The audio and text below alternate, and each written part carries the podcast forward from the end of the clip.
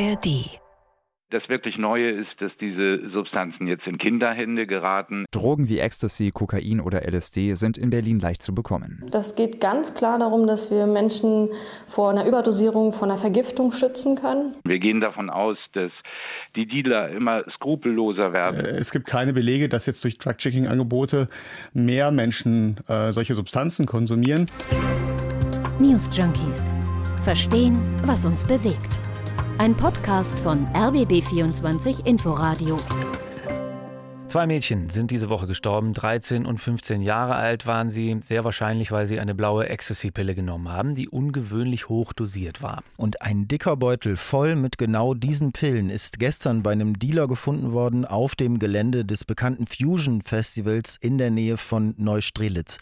Und dazu hat die Polizei bei der Festnahme eine Menge weiterer Drogen und 10.000 Euro Bargeld bei dem Mann gefunden. Die Behörden gehen davon aus, dass noch weit mehr von diesen Pillen im Umlauf sind und warnen entsprechend entsprechend. Über diese Pillen, über ihre Gefahren und ob es einen richtigen Umgang damit geben kann, sprechen wir heute am Freitag, den 30. Juni bei den News Junkies mit Hendrik Schröder und Christoph Schrag. Blue Punisher. So mhm. heißen diese Ecstasy-Pillen, äh, über die wir reden, so blaue Pillen mit einem Totenkopf drauf äh, sind das. Und ähm, ja, die machen schon seit einigen Tagen Schlagzeilen. Deswegen sage ich äh, mal am Anfang, lass uns als erstes noch mal kurz aufholen, was da jetzt alles passiert ist, seitdem diese Dinger irgendwo auf dem Schwarzmarkt da aufgetaucht sind. Also das Allerneueste dazu kam ja gestern. Da ist auf dem Fusion Festival, also in Lerz bei Neustrelitz an der Mecklenburgischen Seenplatte, ist das, da ist ein Dealer erwischt worden. Das äh, läuft seit Mittwoch dieses Festival ja. und offenbar hatten Leute auf dem Gelände den Dealer bemerkt und der Crew Bescheid gegeben darüber, dass da einer äh, vertickert und die haben dann die Polizei geholt. Und bei der Festnahme finden die dann 60 von diesen Blue Punisher Pillen, von denen eben schon die Rede war, also hochdosiertes Ecstasy und hochdosiert heißt in dem Fall weit über 150 Milligramm MDMA pro Pille. Das ist der Wirkstoff MDMA. Normal sind eher, was ich so gefunden habe, um die 100, hm. früher sogar hm. weit weniger. Also noch ich habe nochmal andere Zahlen und dramatischere Zahlen zu den äh, Wirkstoff gefunden, mhm. können wir später nochmal besprechen. Es ist von außen ja sowieso nicht zu erkennen, ne? was und wie viel von was da drin ist in diesen Pillen. Mhm. Ich meine, die gibt es in tausend Farben, die gibt es mit x Logos drauf und wenn du auf Seiten guckst, wo die Inhaltsstoffe veröffentlicht werden von gecheckten Pillen, dann können Pillen, die haargenau gleich aussehen, die identisch aussehen, völlig unterschiedliche Dosierungen haben. Also ähm, man kann es nicht anders sagen, das ist Lotterie, wenn du so eine Tablette schluckst. Mhm. Jedenfalls hatte der Dealer da auf der Fusion richtig volle Taschen, mehrere hundert Ecstasy-Pillen, darunter dann eben diese 60 Blue Punisher, 180 LSD-Trips, Pulver noch dabei, Kristalle und eben 10.000 ja. Euro in Cash auf dem Gelände. Wie krass das ist, ne? dass ja. einer mit so viel Substanzen in der Tasche da aufs Fusion-Gelände ähm, läuft. Also ich meine, das ist ein sehr, sehr großes, sehr beliebtes Festival, wo hm. viele Leute auch aus Berlin anreisen, die sich dafür extra eine Woche Urlaub nehmen. Wir alle oder wir beide kennen jede Menge Leute, ähm, die, da, die da hinfahren und so, weil das wirklich ein, wirklich ein Event und ein Happening auch ist. Selber man sich, da ist man sich drüber freut, mhm. wenn man dafür überhaupt Karten bekommt. Und da wird ja massiv kontrolliert von der Polizei bei der Anreise. Es wird ja, ja. auch immer wieder kritisiert von ja. Leuten, die mit Drogen gar nichts am Hut haben, die sagen, ey, wir werden da schikaniert. Ja. Und die Polizei, die sucht also uns den ganzen ich, Wagen. Also wie verwegen muss man sein, ja, dass das man das riskiert? Also ich bin, da, ich bin da eigentlich immer rausgewunken worden, wenn ich da hingefahren äh, bin. Und zwar bei An- und Abreise, also die paar Mal, die ich da war. Aber wenn du erstmal da bist, das muss man dann eben auch sagen, also so war es früher zumindest, dann kannst du ja mit allem, was du hast, aufs Gelände gehen. Äh, da wurden früher zumindest ne, äh, keine Rucksäcke oder Taschen kontrolliert. Du konntest essen, trinken, egal. Alles mitnehmen. Und das macht das Festival ja auch so sympathisch und so angenehm, mhm. dass du eben nicht diese typischen fünf Getränkemarken zur Auswahl hast, von denen dann und dann irgendwie für acht Euro Wasser kaufen ja. musst auf dem Gelände, weil du vorher alles abgeben musst und dann gucken, ja, die Leute aber überall rein. Der so. andere Effekt ist, dass du da eben offenbar auch mit den Taschen voller Drogen raufkommst äh, ja. aufs Gelände. So. Aber immerhin, hat es jemand gesehen, hat es gemeldet und äh, wie auch immer wurde jetzt jedenfalls groß gewarnt. Vorsicht vor diesen hochdosierten Ecstasy-Pillen, die gerade im Umlauf sind. Denn, und das ist ja der tragische Hintergrund, auch bei dieser Festnahme auf dem Festival, es sind eben allein in dieser Woche hier in der Gegend zwei junge Mädchen gestorben und sehr wahrscheinlich an eben diesen Pillen. Ja, eine 13-Jährige in Alten Treptow, das ist auch wieder in der Nähe von Neustrelitz da oben, und dann eine 15-Jährige in Rathenow. Die haben das äh, aber beide unabhängig vom Festival genommen. Und ein weiteres mhm. Mädchen war in Mecklenburg-Vorpommern äh, deswegen eine Woche lang im Krankenhaus und eine 14-Jährige ist offenbar immer noch ja. auf der Intensivstation. Und in anderen Bundesländern gab es ja auch Fälle, ne, in denen das zumindest gemutmaßt wird, dass ja. das eben genau diese Pillen waren. Also mal abgesehen davon, dass es ja finde ich, relativ alarmierend ist, wenn so junge Kinder schon Drogen nehmen. zu dem Wirkstoff MDMA. Der soll ja eigentlich für Glücksgefühle sorgen. Mhm. Aber in zu großen Mengen führt er eben zu einer Vergiftung. Und wie schnell das geht, da war ich total perplex, als ich das gehört habe im RBB 24 Inforadio im Interview mit Professor Dr. Rainer Thomasius äh, vom UKE Hamburg. Es kann sich bei sensiblen Personen ein sogenanntes Serotonin-Syndrom entwickeln, das äh, mit einer Körpertemperaturerhöhung auf 43 Grad Celsius, einem Zerfall von Muskelfasern und einer Verstopfung der kleinen Blutgefäße einhergeht. Das ist ein Prozess, der sich innerhalb von Minuten entwickeln kann und dann in der Folge zum Nierenversagen, zum Leberversagen und auch zum Tod der Konsumierenden führen kann. Oh, das klingt echt finster, wenn man mhm. das mal so aufgedröselt bekommt. Ne? Mhm. Und es stellen sich einem mehrere Fragen, finde ich, und äh, auch ein bisschen egal, wie man zu Drogen steht, finde ich.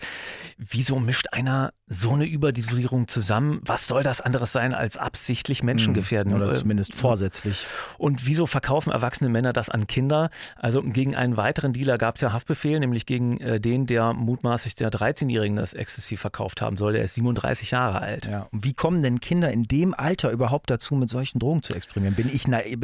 Experimentieren? Bin ja. ich naiv? Oder also, also mhm, ich habe dazu einen Experten gehört, der sagt, wenn man in Mecklenburg-Vorpommern, und da wird das Land, Bundesland nicht alleine sein, äh, schon Zwölfjährige hat, die mit Alkohol Umgang finden, dann ist es eben auch kein Wunder, wenn andere Drogen sich genauso vergesellschaften. So sagt dieser Experte das. Und der meint auch, die Tücke liegt darin, dass Eltern das auch gar nicht unbedingt erkennen, äh, wenn Kinder Ecstasy jetzt zum Beispiel mhm. genommen haben. Mhm. Und neu ist es jetzt nun eben auch nicht, dass sowas überhaupt passiert. Also das häuft sich jetzt in dieser Woche, daher dieses Schlaglicht. Aber in Deutschland kommen jedes Jahr mehr als 20 Jugendliche durch Drogenmissbrauch ums Leben. Und auch, äh, dass Pillen zu hoch dosiert werden, ist jetzt nicht neu. Die Nachrichten darüber, die finden halt nur normalerweise mhm. nicht so eine Beachtung wie jetzt, wenn solche ja.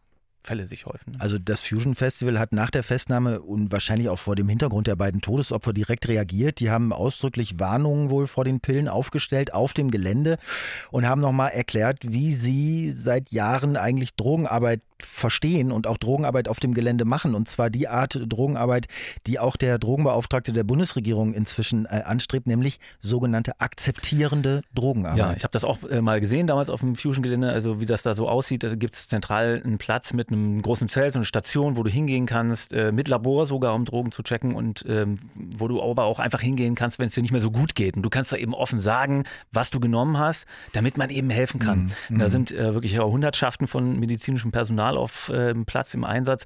Also die setzen dort auf dem Fusion Festival auf eben offenen Umgang und die haben in der Summe relativ wenige ja, Vergiftungsfälle, ja. sagt ein Mediziner, der das Festival ja, hat mir eingangs schon gesagt. Ja. Mhm. Also ich meine, das macht ja jetzt auch nicht nur das Fusion Festival, also Drug Checking, das sagt der Drogenbeauftragte der Bundesregierung Blinert auch, das, das kann eine wichtige Säule sein für die Prävention. Das ist wichtig, damit Konsumierende abgehalten werden können, damit wir auch wissen, was auf dem Markt gerade unterwegs ist und verfügbar ist, damit man warnen kann vor dem Konsum. Gleichzeitig kann man ins Gespräch kommen, auch mit Jugendlichen, wenn ohne Scheu und ohne große Hindernisse darüber gesprochen wird, warum willst du diese Droge nehmen? Burkhard Blinert äh, von der SPD, der Drogenbeauftragte der Bundesregierung, sagt das so. Es gibt in Berlin und Thüringen äh, Projekte äh, dazu und inzwischen gibt es vom Bundestag grünes Licht für solche Checks und zwar für ganz Deutschland, also theoretisch zumindest. Genau, und andere Bundesländer haben sich auch schon angekündigt, dass sie das machen wollen. Aber auch da gibt es Kritik, ne? Natürlich. Also es gibt halt mehr oder weniger ja diese zwei groben Linien, wenn es um Drogen und den Umgang damit geht. Also dieses Akzeptierende oder eben Verbieten und Kontrollieren mehr. Und bezogen auf dieses Drug-Checking gibt es aber eben auch andere Stimmen da sagt jedenfalls die drogenpolitische Sprecherin der Unionsfraktion Simone Borchert, das bringt in den Fällen wie jetzt bei den verstorbenen Mädchen auch nichts. Auch hier dürfen wir nicht blauäugig sein. Kinder und Jugendliche, die eine Droge auf einer Party konsumieren möchten, ziehen ja nicht erst los und lassen die Inhaltsstoffe prüfen, sondern nehmen die sofort ein. Lass uns dieses Drug-Checking nochmal genauer angucken. Also ehrlich gesagt, äh, was Frau Borchert sagt, das ist ja jetzt auch nur ein Teil der Wahrheit. Also das Thema ist ja viel, viel größer. Also das Grundproblem ist ja, äh, wie schon eingangs gesagt, dass niemand weiß, was in den Dingern drin ist. Ne? Du, kaufst, du kaufst mhm. irgendwo irgendeine Pille und musst irgendwelchen kriminellen Vereinigungen dahinter vertrauen, die das zusammengemischt haben, dass das okay ist, was da drin ist. Das ist ja eigentlich mhm. per se schon totaler Wahnsinn. So, und wenn du jetzt Drug-Checking hast, legales, äh, offizielles Drug-Checking, dann hast du eben eine, eine, eine vertrauenswürdige Stelle, die das unter Laborbedingungen untersucht und dir schwarz auf weiß sagen kann, das und das ist da drin. Und das funktioniert halt in anderen Ländern schon ziemlich gut. Also in der Schweiz, in Österreich, in Holland äh, gibt es das. Man liest überall von guten Erfahrungen. Und äh, unter anderem Suchtforscher Daniel Daimel, ähm, der hat sich im Deutschlandfunk äh, geäußert und äh, ist auch ein großer Befürworter von Drug-Checking und hat nochmal erklärt, was das alles leisten kann. Das ist einmal eine Information darüber, welche Substanzen tatsächlich auf dem Drogenmarkt unterwegs sind. Also es ist eine Form von Monitoring, die dadurch möglich ist. Man kann, wenn eben hochpotente Substanzen identifiziert werden, Drogenwarnungen aussprechen. Also es finden nicht nur Analysen statt, sondern die Pillen werden eben auch abfotografiert und dann ins Internet gestellt auf spezifische Seiten. Das heißt, man kann Warnungen aussprechen, um Risiken zu minimieren. Und das andere ist, man kann mit den Konsumentinnen und Konsumenten ganz anders in Kontakt treten über Kurzinterventionen. Also in der Regel sind das Sozialarbeiterinnen und Sozialarbeiter, die dann eben Kurzberatung anbieten und dadurch eben eine Konsumkompetenz ermöglichen und eben auch eine Abwägung, ob eben eine Substanz eingenommen wird oder eben auch nicht. Okay, also zusammengefasst, die sagen dir da, ob dein Zeug gefährlich ist, äh, gestreckt ist, überdosiert ist, die sagen dir, was da eigentlich drin ist. Ja, die sagen dir auch, was das eigentlich ist. ja, und wie das wirkt und stellen dir im Zweifel dann eben auch nochmal die Frage, so habe ich es verstanden, ob du das jetzt wirklich nehmen willst. Genau. Ne? Ja.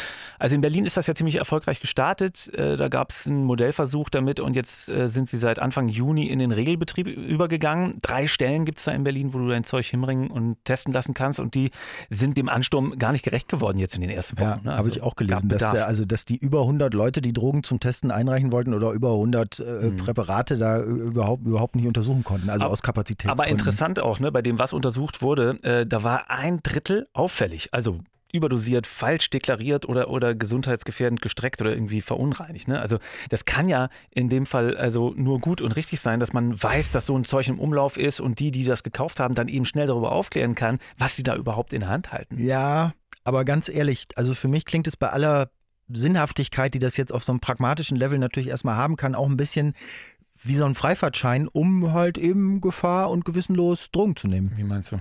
Naja, also wir sind uns darüber einig, dass der allerbeste Drogenkonsum, den es gibt, überhaupt kein Drogenkonsum ist, oder? Also der allersicherste auf jeden Fall. Aber es ist ja utopisch. Also Drogen und Lust auf Rausch gibt es nun mal, gibt es seitdem die Menschheit da ist. Also die Vorstellung, dass man durch ja, welche Maßnahmen auch immer ein, Land drogenfrei bekommen könnte, die ist ja absolut mhm. utopisch. Also und jetzt gerade, wenn du auf die Technokultur guckst, elektronische Tanzmusik, überhaupt Partykultur, Clubszene, da gehören Drogen schon lange sowas von dazu. Also ja. den Geist kriegst du ja nicht mehr in die Flasche zurück. Ne? Also da kann es ja dann am Ende nur darum gehen, möglichst gut und pragmatisch, realistisch irgendwie damit umzugehen. Und in meinen Augen ist das Drug-Checking da eine absolut sinnvolle Sache. Ja, ne? ja, also wie gesagt, vordergründig erstmal ja, aber trotzdem wäre mein Gefühl, dass die Möglichkeit zum Drug-Checking, also wenn ich mir jetzt vorstelle, das gibt es irgendwann überall, ne? das ist nicht nur dreimal in Berlin, sondern vor jedem Club oder mobil oder was auch immer, das ist ganz normal, ne? dass jeder überall seine Drogen checken lassen kann, legal, dass das natürlich auch die Akzeptanz von harten Drogen weiter erhöht. Ne? Dass also Drogen nehmen immer normaler wird. Und ich finde zwischen akzeptieren, dass es einen Bedarf gibt und das realistisch einordnen und das normal finden oder egal finden, da gibt es schon noch einen Unterschied. Ja. Also es ist ja auch alles ganz oft eins der großen Argumente gegen das Drug-Tracking, dass man jetzt befürchtet, damit äh, den Konsum in irgendeiner Form zu befeuern. Genau, ja. So, aber äh, Suchtforscher Daimel von der Katholischen Hochschule Nordrhein-Westfalen, der hat allerdings in dem ja auch von dir schon zitierten Deutschlandfunk-Interview gesagt, dass nach den Erfahrungen anderswo eigentlich auf genau diesen Effekt erstmal nichts hindeutet. Äh, es gibt keine Belege, dass jetzt durch Drug-Checking-Angebote mehr Menschen äh, solche Substanzen konsumieren. Ganz im Gegenteil, es gibt eher dokumentierte Fälle, dass Menschen äh, auf den Konsum verzichten verzichtet haben, wenn sie denn die Information erhalten haben, dass diese Substanz sehr hoch dosiert ist oder verunreinigt ist oder es ist gar nicht die Substanz ist, die sie sich erhofft haben, also dass sie beispielsweise Ecstasy kaufen wollten, aber dann ist es GHB, was äh, gefunden wurde und dass sie dann sagen, nee, ich lasse es lieber bleiben und ich konsumiere lieber nicht. Also es ist eher, die Autonomie wird bestärkt und eben auch das Verantwortungsbewusstsein der Konsumentin wird bestärkt und das führt eher zu einem äh, sicheren Drogenkonsum. Ja, also vielleicht ist dafür einfach die Größe aber auch noch gar nicht da, ne, weil das Drug-Checking, also für den Effekt, den du meinst, ne, mhm. äh, weil das Drug-Checking in Deutschland ist gar nicht so verbreitet oder akzeptiert äh, bisher, wie man jetzt erstmal denken könnte. Also klar, Berlin fängt damit an, äh, Hessen und Baden-Württemberg wollen auch Testläufe machen, aber Brandenburg, Schleswig-Holstein, Sachsen, Sachsen-Anhalt, Niedersachsen, die haben mhm. sich gegen Modellprojekte mhm. zu diesem Drug-Checking ausgesprochen. Also wenn man überlegt, dass man den Tod der Mädchen, über die wir anfangs äh, geredet haben, der mutmaßlich eben durch Ecstasy herbeigeführt wurde, dass der vielleicht hätte verhindert werden können, auch wenn manche das anders sehen, aber wenn es flächendeckendes mhm. Drug-Checking geben würde, wäre ja. das schon eine interessante Vorstellung. Ich weiß nicht, also Drug-Checking ist ja für Minderjährige auch gar nicht erlaubt. Ne? Also in Berlin ist das, ist das jetzt nicht, also nur für Erwachsene und auch nur für Konsumenten und nicht für Händler zum Beispiel. Wer auch immer das so genau kontrollieren will.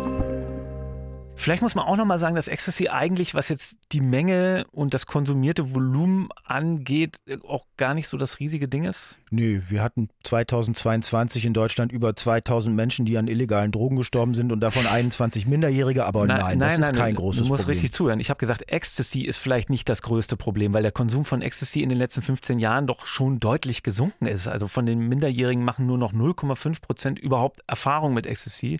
Und das war in den 90ern, also als die Droge groß und neu war, war das viel, ja, viel mehr. Aber dafür ist ja die Dosierung so obszön geworden. Also was du hattest vorhin Zahlen, ich, ich habe in dem Inforadio-Interview mit Suchtmediziner Thomasius äh, nochmal andere gehört, nämlich äh, übersetzt, dass Ecstasy heute dreimal so stark ist wie früher und die krassen Sachen wie Blue Punisher nochmal mhm. dreimal so stark mhm. als die eh schon krassen Sachen. Also wenn du da mal durch die Seiten klickst und auf die bunten Bildchen von diesen Tabellen bei Drug-Checking-Seiten, da geht es wirklich wie Kraut und Rüben durcheinander, was wo wie drin mhm. ist. Also das kann ich mir schon vorstellen. Also Trotzdem geht aber der Konsum von Ecstasy zurück. So Crystal, Meth, Fentanyl, ähm, generell Opioide dagegen, die sind halt auf dem Vormarsch. Äh, sagt zum Beispiel die GDP, die Gewerkschaft der Polizei, und das wirst du auch durch Drug-Checking nicht in den Griff kriegen. Mhm. Naja, weil das aber eben Drogen sind, die knallhart schnell süchtig machen mhm. und jetzt eher von tatsächlich Abhängigen konsumiert werden als von Partyleuten. Ja. Ne? Das ist ja auch der Unterschied. Genau, und dieses Drug-Checking, das nutzen bisher aber vor allem eben Partyleute und keine schwer Drogenabhängigen. Weißt du, was die Gewerkschaft der Polizei zum Drug-Checking in Berlin gesagt hat? Also fällt mir gerade ein, wo du die erwähnst. Na? Die haben gesagt, dass sie das generell begrüßen, dass sie das äh, gut finden, äh, das Projekt, und dafür sind, dass das ausgebaut wird, dass sie das aber grundfalsch finden, dass sie im Umfeld dieser Teststation niemanden wegen Drogenbesitz festnehmen dürfen. also das gehört offenbar zu den Regeln, dass man das eben straffrei dahin bringen darf. Ja, ich meine, es ergibt ja, sonst keiner. auch keinen Sinn. Ja. Und ähm, ja, die Gewerkschaft der Polizei würde da gerne stehen und die Leute einfach verhaften, die das Drug-Checking nutzen. Da würde das Projekt bestimmt voller Erfolg werden. Alles klar. Das waren die News Junkies für heute und auch für diese Woche. Aber wir entlassen euch nicht ins Wochenende, ohne euch eine Podcast-Empfehlung äh, mitzugeben. Nein. Was empfehlen wir fürs Wochenende? Orte und Worte. Orte, Hund, Worte. Ort. Der Podcast zum Plauschen beim Gassi gehen. Du hast heute einen McClown gehabt zum Mittag, ne? Orte und Worte. Der RBB Bücher Podcast, der eben an die Orte geht, an denen die Bücher spielen, wo die Worte herkommen sozusagen oder die für die Bücher wichtig sind und zwar gemeinsam mit den Autorinnen und Autoren. Finde ich spannend. Gibt es in der ARD Audiothek, genau wie die News Junkies, ab Montag wieder. Und wer sich bis dahin melden will, newsjunkies at rbb24inforadio.de. Tschüss, sagen Christoph Schrag. Und Hendrik Schröder. Und denkt dran, sicherer Drogenkonsum ist nur der zweitbeste Drogenkonsum. News Junkies. Verstehen, was uns bewegt. Ein Podcast von RBB24 Inforadio. Wir lieben das Warum.